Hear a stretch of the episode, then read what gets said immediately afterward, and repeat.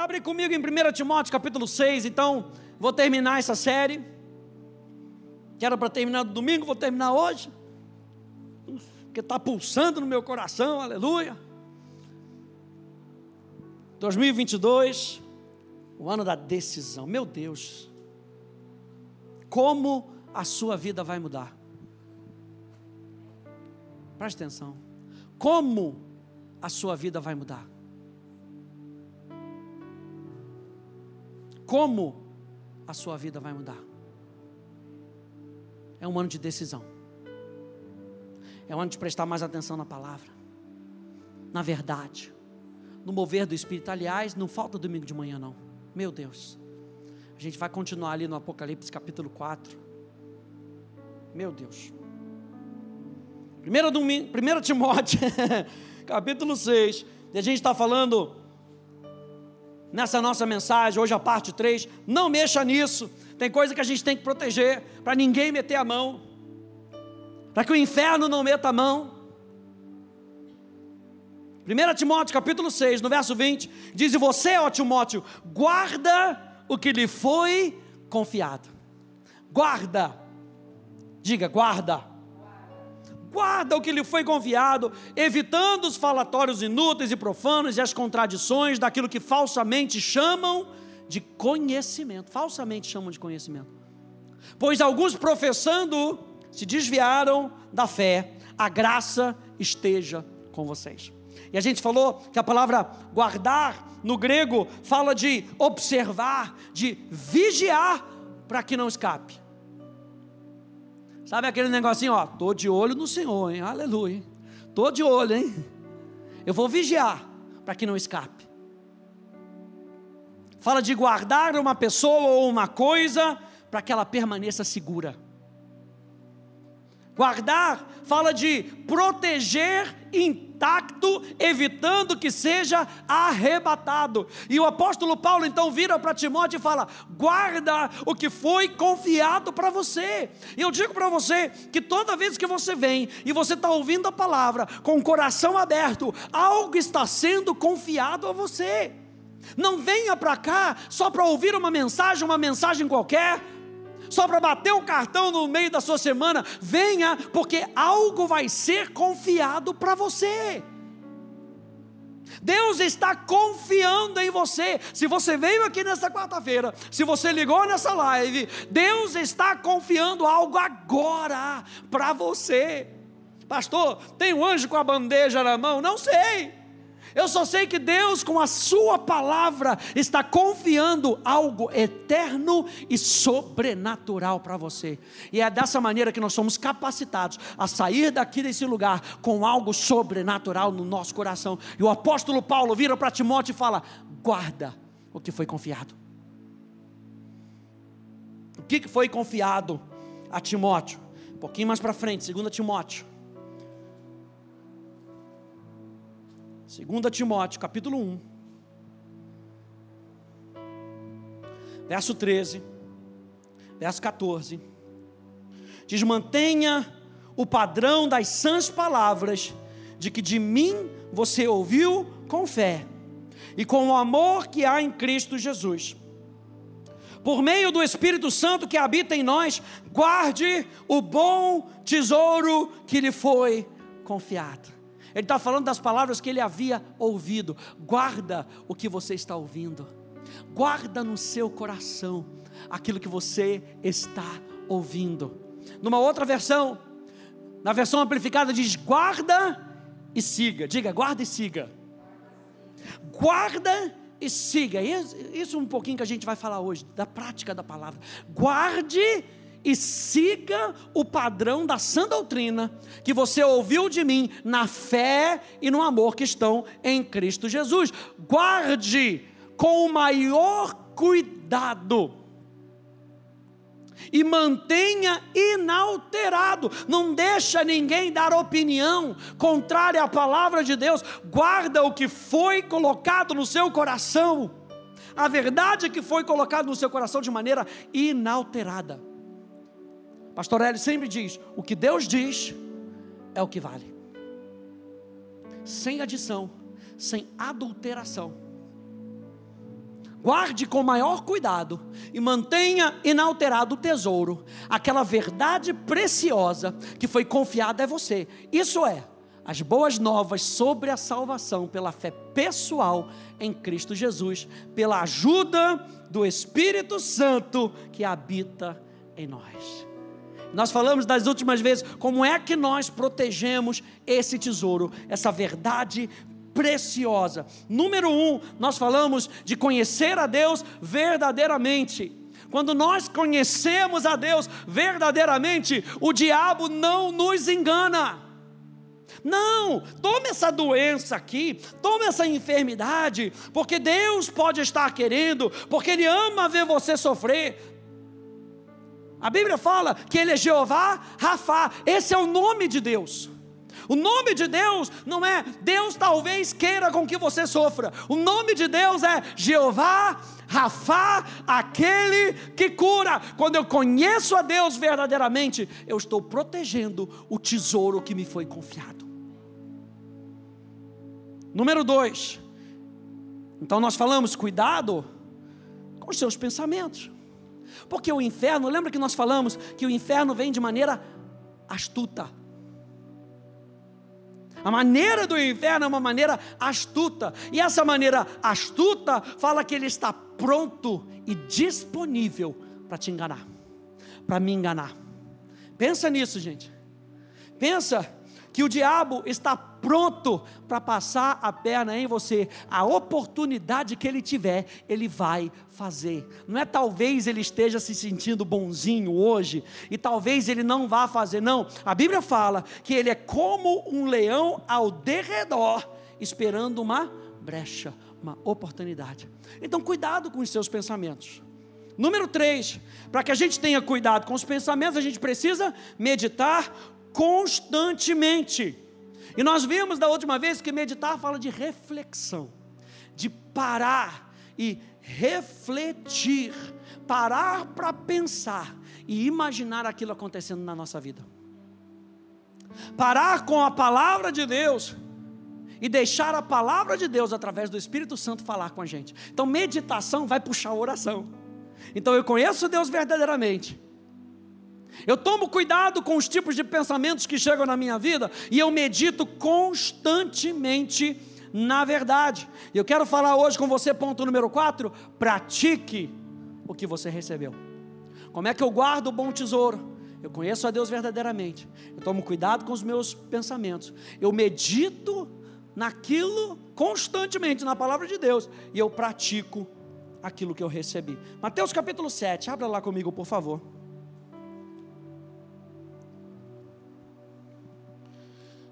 Mateus capítulo 7, já é finalzinho do Sermão da Montanha. Léo, me dá mais um pontinho aqui, por favor. Obrigado. Mateus capítulo 7. Verso 24. Então, de tudo que Jesus falou, depois, pega essa semana, dever de casa, pega essa semana, vai ler Mateus capítulo 5, capítulo 6, capítulo 7. Esse é o final, é a cereja do bolo. Ele falou de tudo aquilo que vocês ouviram. Jesus fala sobre perdão, ele fala sobre doação, ele fala sobre o reino de Deus. Ele fala sobre a cultura do reino de Deus. Ele fala então, deixa eu contar para vocês uma parábola para a gente finalizar aquilo que nós estamos falando. Ele diz: Todo aquele, pois, que ouve essas minhas palavras, o que eu estou ensinando para você, será comparado, ó, ouve as palavras e as pratica, será comparado a um homem prudente que construiu a sua casa sobre a rocha. Caiu a chuva, transbordaram os rios, sopraram os ventos bateram com força contra aquela casa e ela não desabou, porque tinha sido construída sobre a rocha. E todo aquele que ouve essas minhas palavras e não as pratica, será comparado a um homem insensato, que constrói a sua casa sobre a rocha, sobre a areia. Caiu a chuva, transbordaram os rios, sopraram os ventos e bateram com força contra aquela casa, e ela desabou, sendo grande a sua ruína. E a primeira coisa que eu vejo aqui, gente, é que a comparação que Jesus faz, número um, é entre prudência e insensatez. Ele comparando aquele que pratica, ele está falando, número um, vamos pensar numa pessoa prudente. O que, que é prudência? Olha só, prudência fala de prever e procurar evitar as inconveniências e os perigos. Sabe o que, que eu vejo nessa questão de prudência, de prever? Jogo de xadrez. Não sei jogar xadrez, mas assisti lá o Gambito da Rainha e entendi que dá para prever os movimentos. Hum, então deixa eu prever esse movimento, porque se ele jogar dessa casa para essa casa, eu vou me proteger dessa maneira. Quando você está prevendo e procurando evitar as inconveniências dos perigos, a Bíblia chama isso, quer dizer, o dicionário chama isso de prudência. Então o que, que Jesus está falando? Não viva a sua vida de qualquer maneira. Quando você pratica a palavra, você está prevendo e procurando evitar as inconveniências dos perigos. A prudência fala de cautela, precaução, sensatez. Para quê? Para que o planejamento da sua ação seja o melhor possível.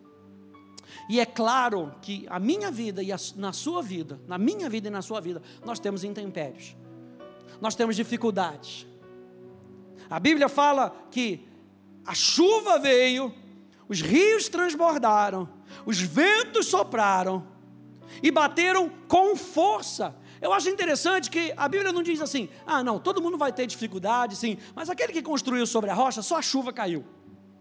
Olha, esse que foi insensato, bateu a chuva, encheu o rio e veio com força. Não, bateu tanto com força para um quanto para o outro. Só que qual era a diferença? O prudente preveniu contra essas coisas. O prudente, esperando que talvez os dias difíceis viessem, ele falou: Eu não vou construir sobre areia, porque se a água bater sobre a areia, leva tudo. Quem já construiu castelinho de areia na praia, né, Stanley? Veio a primeira, você estava ali no meio da construção, veio a primeira onda grande levou tudo. A onda vem para justos e injustos, vem para aquele que pratica e aquele que não pratica. A diferença está na prudência ou na insensatez.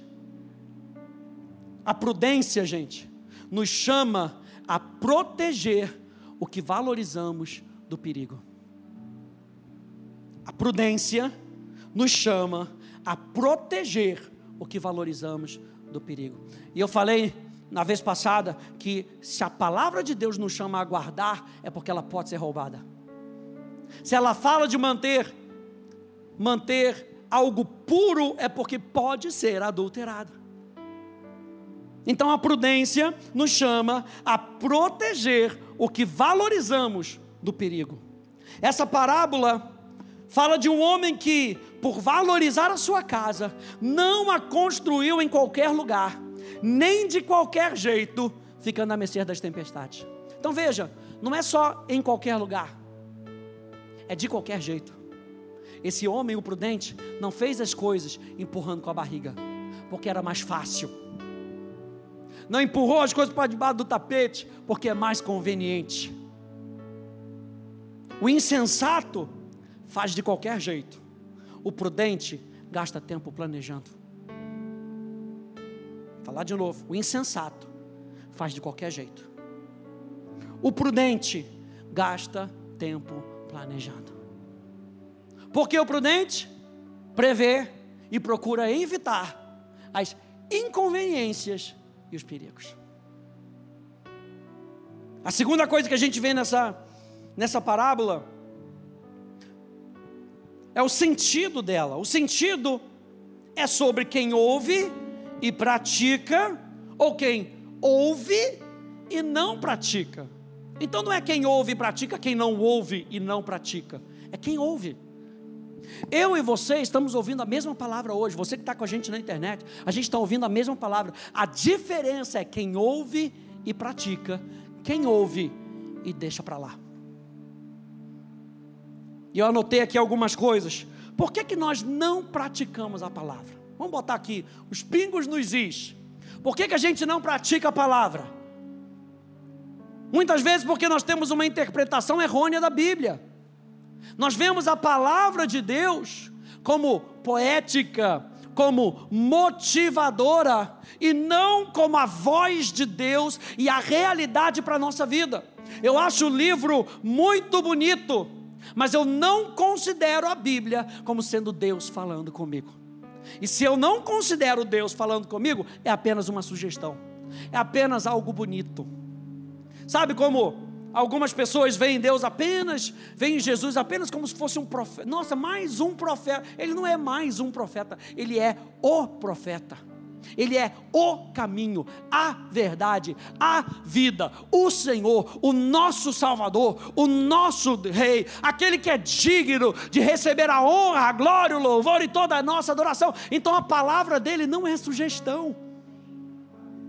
A palavra de Deus, apesar dela ter sido escrita de maneira poética, ela ter sido escrita muitas vezes para motivar a nossa vida, ela é a instrução que nos dá a vida. Então, esse é um dos primeiros erros. Por que, que nós não praticamos a palavra? Porque os resultados às vezes não são instantâneos. Nós adoramos resultados rápidos, mas leva tempo para mudança duradoura. Você lembra que na parábola do semeador? O primeiro solo cai em cima do solo, logo vem Satanás, logo vem o diabo, rouba a semente. O segundo cai, mas não dá tempo de frutificar. O terceiro até começa a crescer um pouquinho, mas é abafado. Porque, gente, resultados não são instantâneos. Aquilo que você tem confessado pode demorar um tempo mas a palavra de Deus é fiel. Lembra que a palavra de Deus não volta vazia. E muitas vezes isso nos desmotiva a continuar praticando a palavra de Deus. Veja que outra, por que que nós não praticamos a palavra muitas vezes? Muitas vezes confiança nos nossos próprios caminhos sobre ou acima dos caminhos de Deus. Em outras palavras, acreditamos que sabemos mais. Quando Deus fala, perdoa, a gente se vê no direito de não perdoar, porque a gente se vê muito magoado ou muito chateado. Então, é meu direito sobre aquilo que a palavra de Deus diz. E aí a gente acaba não praticando a palavra de Deus. Sabe o que é isso? Orgulho. A palavra para isso é orgulho. Eu estou me colocando acima da palavra de Deus. Você lembra que foi isso que Satanás quis fazer? Eu vou me colocar acima. E quando nós decidimos não praticar a palavra de Deus, quando nós permitimos confiar nos nossos próprios pensamentos, a Bíblia diz: Maldito é o homem que confia no homem. E eu já expliquei isso aqui para você: maldito o homem que confia na sua humanidade, acima daquilo que Deus diz. Por que, que nós não praticamos a palavra? Porque muitas vezes nós esperamos pelas nossas emoções, é ou não é? Meu Deus, para a gente ir para ginástica, para a gente ir andar na rua, meu Deus, aleluia, minha esposa está ali olhando para mim com aquele olhar, meu Deus. A gente às vezes sente, tenta sentir, ah, ah eu acho que eu estou sentindo agora de eu praticar. Eu acho que eu estou sentindo agora. Quando a gente espera pelas nossas emoções, a gente não pratica a palavra não estamos sentindo vontade de perdoar. Não sentimos que devemos ser gentis com aqueles que nos machucam. Por que, que a gente muitas vezes não pratica a palavra?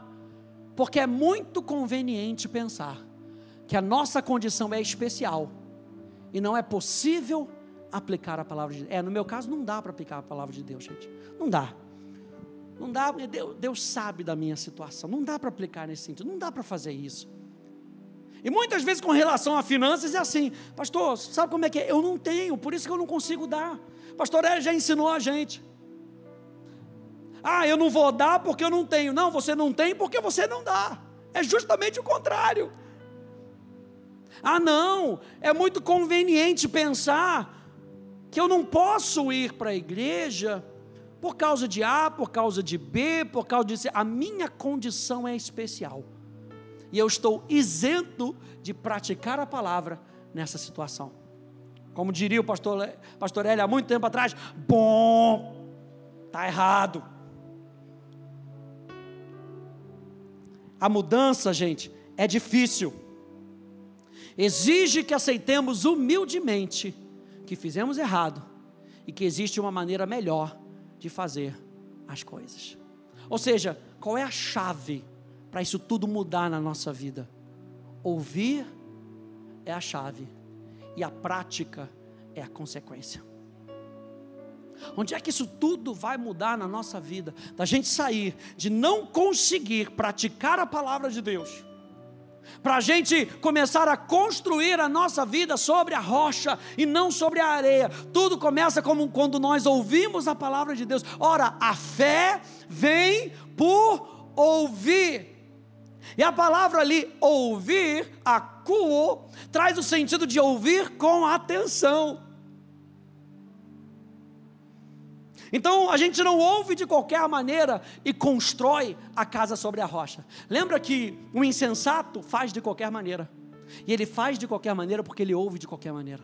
E se a gente está aqui ouvindo de qualquer maneira, a gente vai construir a nossa vida de qualquer maneira, porque a gente só vai prestar atenção em poucas coisas. Agora, se o meu ouvido está atento, se o meu coração está voltado, se a minha atenção está focada, eu vou ouvir de tal maneira que eu vou constantemente construir a minha casa sobre a rocha e não sobre a areia. Gente, tem gente que a vida não dá certo, não anda para frente, pelo simples fato, olha para mim me amando, aleluia, pelo simples fato de que não ouve a palavra da maneira certa se não ouvem a palavra da maneira certa, não conseguem praticar da maneira certa. A transformação acontece quando aplicamos o conhecimento da palavra de Deus. Ou seja, ouvir vai nos levar a praticar. Então veja, se eu ouço da maneira correta, isso vai me levar a praticar da maneira correta. E quando eu pratico da maneira correta, a transformação vem, a mudança vem o milagre chega. Ler a Bíblia é um passo. Estudar e meditar na palavra são outros passos, mas praticar é o objetivo final, porque é a ação daquilo que eu e você cremos. Praticar é a ação daquilo que nós cremos. Eu criei, por isso eu falei. Informação não nos serve muito se não colocarmos em prática. Informação não nos serve muito se não colocarmos em prática. Então, gente, qual é o benefício de nós colocarmos em prática? Eu estou falando para você que nós precisamos colocar a palavra em prática. Quando nós colocamos a palavra em prática, a Bíblia nos chama de prudentes. Então, primeiro, qual é o primeiro benefício que a gente está vendo aqui? Eu e você vamos crescer em prudência. Quando eu e você praticarmos a palavra, meditarmos na palavra, ouvirmos a palavra, guardarmos os nossos pensamentos, conhecendo cada vez mais a Deus, a Bíblia nos chama de prudentes e não de insensatos. Você lembra daquelas virgens? As virgens nécias Lembra? As cinco virgens prudentes e as cinco virgens nécias. As cinco virgens, virgens nécias ou insensatas foram aquelas que não previram. As prudentes carregaram óleo para tantos dias e mais um pouquinho. Prevendo que o noivo podia demorar. Quanto tempo você sabe que Jesus está voltando? Mas diz lá em Abacuque que se tardar, não falhará. Então tem que estar preparado.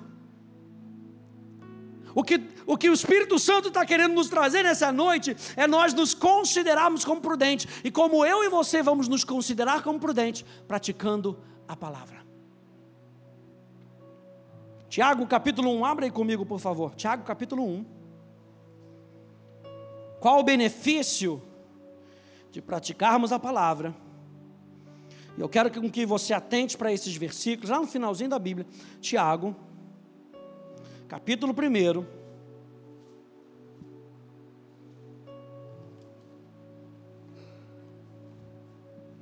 Então, a primeira coisa, a gente vê nessa parábola, de Mateus capítulo 7, que quando nós praticamos a palavra, nós estamos andando em prudência. Tiago capítulo 1, verso 22 até o verso 25. Diz assim: Sejam praticantes da palavra e não somente ouvintes, enganando a vocês mesmos. O inferno até não tem problema com que você venha para a igreja. Preste atenção que isso aqui é poderoso. O inferno não tem problema com que você venha para a igreja e ouça a palavra. O problema que ele tem é quando você começa a praticar a palavra. Nós ouvimos para praticar. Você pode repetir isso comigo? Eu ouço para praticar. E o apóstolo, o apóstolo Tiago está nos lembrando disso. Não sejam apenas ouvintes da palavra, mas sejam também praticantes. Porque quando vocês são apenas ouvintes, vocês são enganados. Então, quando nós praticamos a palavra, nós estamos protegendo o nosso coração. Nós estamos dizendo para Satanás: aqui você não mexe. Se ele falou para eu perdoar, aqui você não mexe. Isso aqui é imexível. Nisso você não mexe. E ele continua dizendo: porque se alguém é ouvinte da palavra e não praticante, assemelha-se àquele que contempla o seu rosto natural num espelho pois contempla a si mesmo, se retira e logo esquece como era a sua aparência, mas aquele que atenta bem, marque isso na sua Bíblia, atenta bem. Lembra que a gente falou da forma de ouvir? Que acuo, a fé vem por ouvir, ouvir, acuo, ouvir atentamente. E o apóstolo Tiago traz isso: aquele que atenta bem para a lei perfeita, a lei da liberdade, e nela persevera, não sendo ouvinte que logo se esquece, mas operoso praticante, esse será bem-aventurado no que realizar. A palavra bem-aventurado significa feliz. Ou seja, ele está falando: se você pratica a palavra de Deus, você é bem-aventurado, tem alegria para o teu caminho. É claro que durante o processo existem os rios, existem os mares, existem os ventos, existem as chuvas, mas isso não vai tirar a alegria do nosso coração, porque ainda que a gente vá chorando, a gente continua a semear e existe fruto do Espírito dentro de nós chamado alegria. Então, se eu pratico a palavra, a Bíblia diz que eu vou ser bem-aventurado. E bem-aventurado significa feliz, andar em paz. Bem-aventurado significa ter sucesso, não sucesso do mundo que pisa nas outras pessoas. O sucesso de Deus é a palavra de Deus produzindo resultado em nós. Esse é o sucesso que Deus espera com que a gente tenha. Os Deus não tenha é, é, a expectativa de que eu e você a gente se torne famoso, famoso do jeito do mundo. Não, Ele não tem problema que você se torne uma referência. Ele falou para Abraão: Eu vou exaltar o teu nome, você vai ser conhecido. Mas Abraão, você vai fazer isso porque eu estou fazendo isso com você. Então ele não tem problema com isso. O problema é quando a gente associa o sucesso do mundo e traz isso para a nossa vida. É ser mais conhecido do que fazer ele conhecido. Lembra que o sucesso de Deus é a palavra dele operando em você e através de você. Veja Josué capítulo 1, no verso 8. Diz: Não cesse de falar desse livro da lei. Olha a prática, é prática. Não cesse de falar. A gente vai estudando ano que vem. A gente vai falar sobre o poder da confissão. Não cesse de falar. É o que? Prática. Eu medito. Se eu estou meditando, aquilo vai me encher de tal maneira que vai sair pela minha boca. Uma vez ouvindo um pastor americano, e ele disse isso, essa frase me marcou. Se você não consegue falar acerca daquilo que você crê, você ainda não está crendo. Se você não consegue falar acerca daquilo que você crê, é porque você ainda não está crendo. Então Deus diz para Josué: não cesse de falar desse livro da lei. Olha, não mexa nisso. Nisso você não pode mexer, Josué. Não vou parar de falar da palavra de Deus. Ele fala, pelo contrário, agora ele dá um passo para trás. Medita nele, no livro da lei, de dia e de noite, para que você tenha o cuidado de fazer segundo tudo que nele está escrito. Então você prosperará e será bem-sucedido. Praticar a palavra traz prosperidade. E prosperidade é um caminho bem-sucedido. Eu falei para você que o sucesso da parte de Deus é ver a palavra dele agindo na sua vida, transformando a sua vida, para que você seja um veículo de transformação para outras pessoas. João capítulo 13, no verso 17. Se vocês sabem essas coisas, bem-aventurados serão se as praticarem. Naquele discurso que Jesus estava falando, ele diz: se vocês sabem essas coisas, bem-aventurados, felizes, andarão em paz, prosperarão serão bem-sucedidos se a praticarem. Filipenses capítulo 4, no verso 9. Paulo falando aos filipenses diz: "O que também aprenderam, veja, aprenderam, receberam e ouviram de mim, e o que viram em mim, isso ponham em prática." Lembra que Paulo disse a Timóteo: Olha, como é que você vai guardar esse bom tesouro? Com a ajuda do Espírito Santo. E aqui Paulo diz aos Filipenses: E o Deus da paz estará com vocês. E o Deus da paz estará com vocês. Quando vocês praticam a palavra de Deus, eu e você precisamos ter a certeza de que Deus está conosco. Quando eu e você praticamos a palavra de Deus, veja, Pastor Eli sempre disse isso.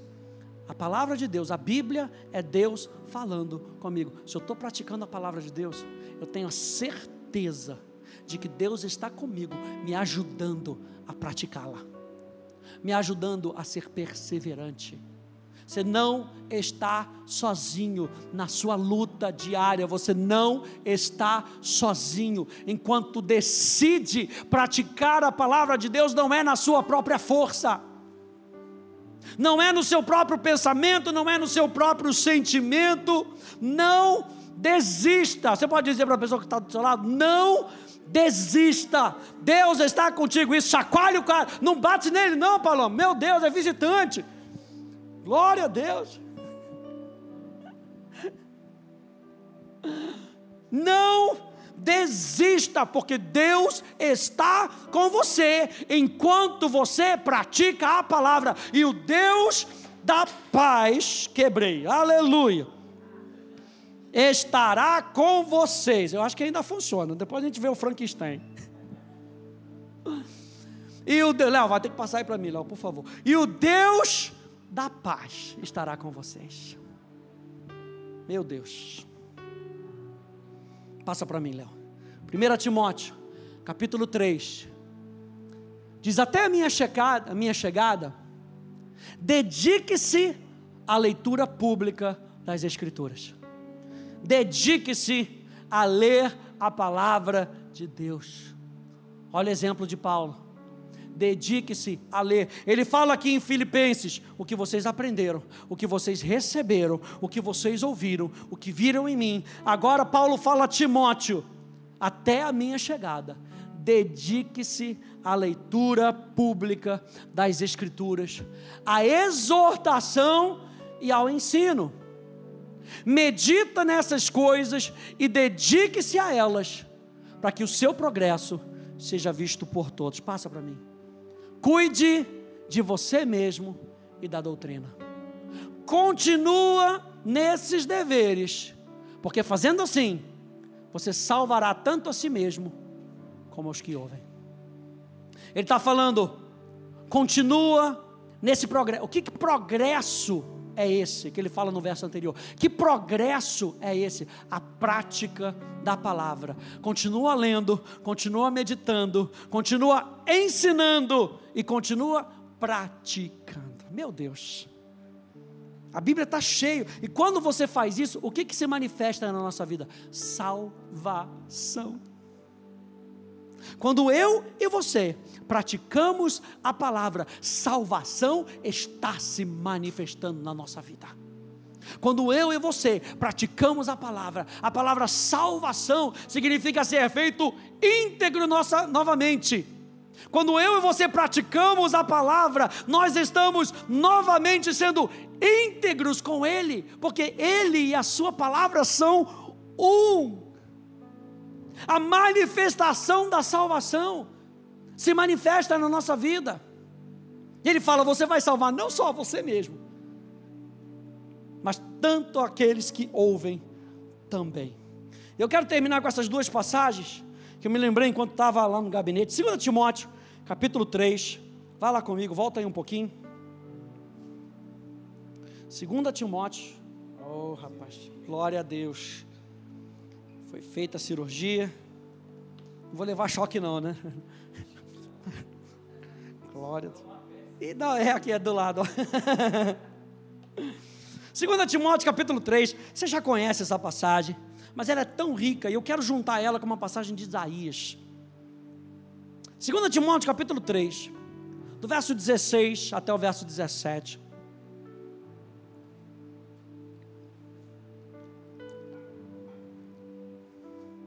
Diz assim: toda a Escritura, ou seja, tudo aquilo que está escrito é inspirado por Deus.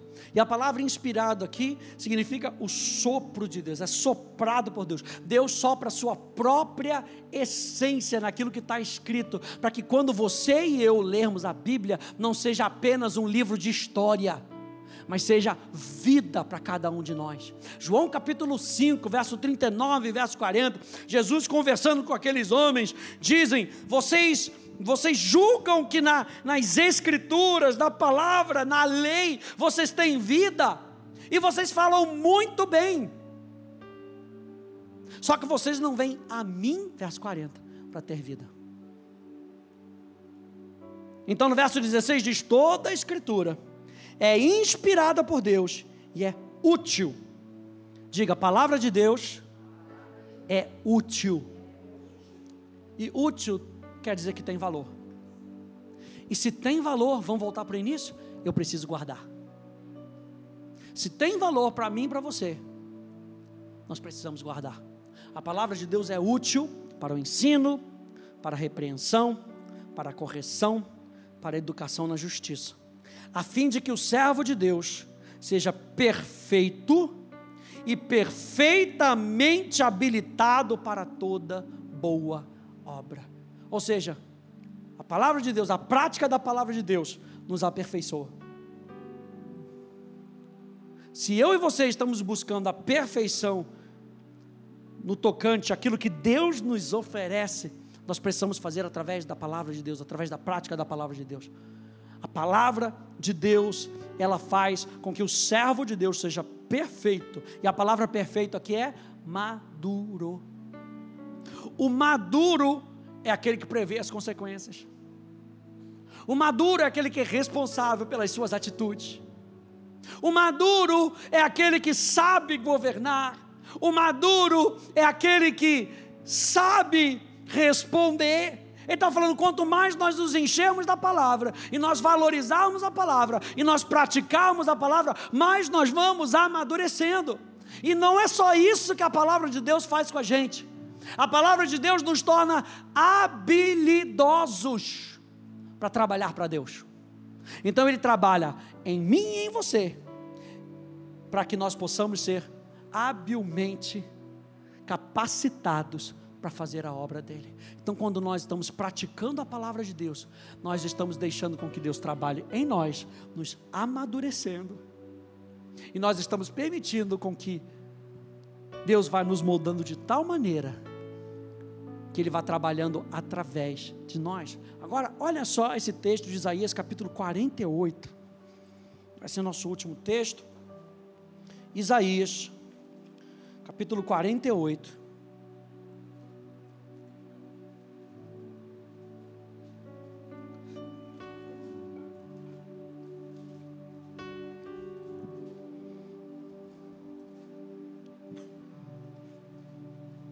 Verso 17.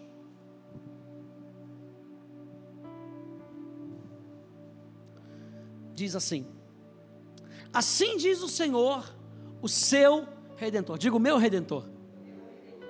O Santo de Israel. Eu sou o Senhor, o seu Deus, que lhe ensina o que é útil e o guia pelo caminho em que você deve andar, está falando de prática da palavra. Eu ensino para você aquilo que tem valor para a sua vida. E quando eu ensino isso que tem valor para a sua vida, eu te ensino a como praticar aquilo que eu estou te ensinando. Meu Deus, que Deus é esse, gente? Que Deus maravilhoso é esse? Que nos ajuda a decidirmos ouvir para praticar, e que nos ajuda nesse processo nos ensina a como praticar aquilo que nós valorizamos. Ele continua dizendo: Ah, se você tivesse dado ouvidos aos meus mandamentos. E dar ouvidos aqui, gente, no hebraico, tem o sentido de praticar. Lembra que a prática começa como nós ouvimos. Ah, se você tivesse praticado aquilo que eu tinha que eu falei para você. Ele diz: porque se você tivesse praticado o que eu falei para você, então a sua paz seria como um rio e a sua justiça como as ondas no mar. Mas não para aí. Ele diz também a sua posteridade seria como a areia, e os seus descendentes como os grãos da areia, o seu nome nunca seria eliminado, nem destruído de diante de mim, pelo simples fato de você ter parado, ouvido e praticado. Seria abençoado você e a sua casa. Então você quer com que a sua casa seja abençoada? Talvez você seja o único cristão da sua casa. Continue ouvindo e praticando a palavra. Continue ouvindo e praticando a palavra. Porque a promessa foi feita: se você ouvir e praticar a palavra, até a sua posteridade vai ser abençoada. Botei essa última frase. Estamos, estudamos para aprender conceitos. Meditamos para aprender a viver, mas praticamos para desfrutar do resultado. Quando eu e você estudamos, como a gente está fazendo aqui hoje, a gente está aprendendo um montão de conceito. Por que é importante praticar a palavra? Por que, que muitas vezes a gente não pratica a palavra?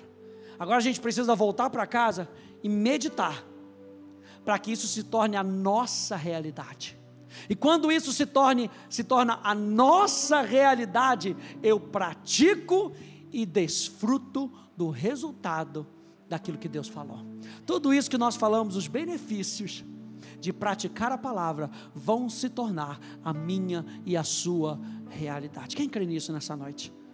Fique de pé, por favor.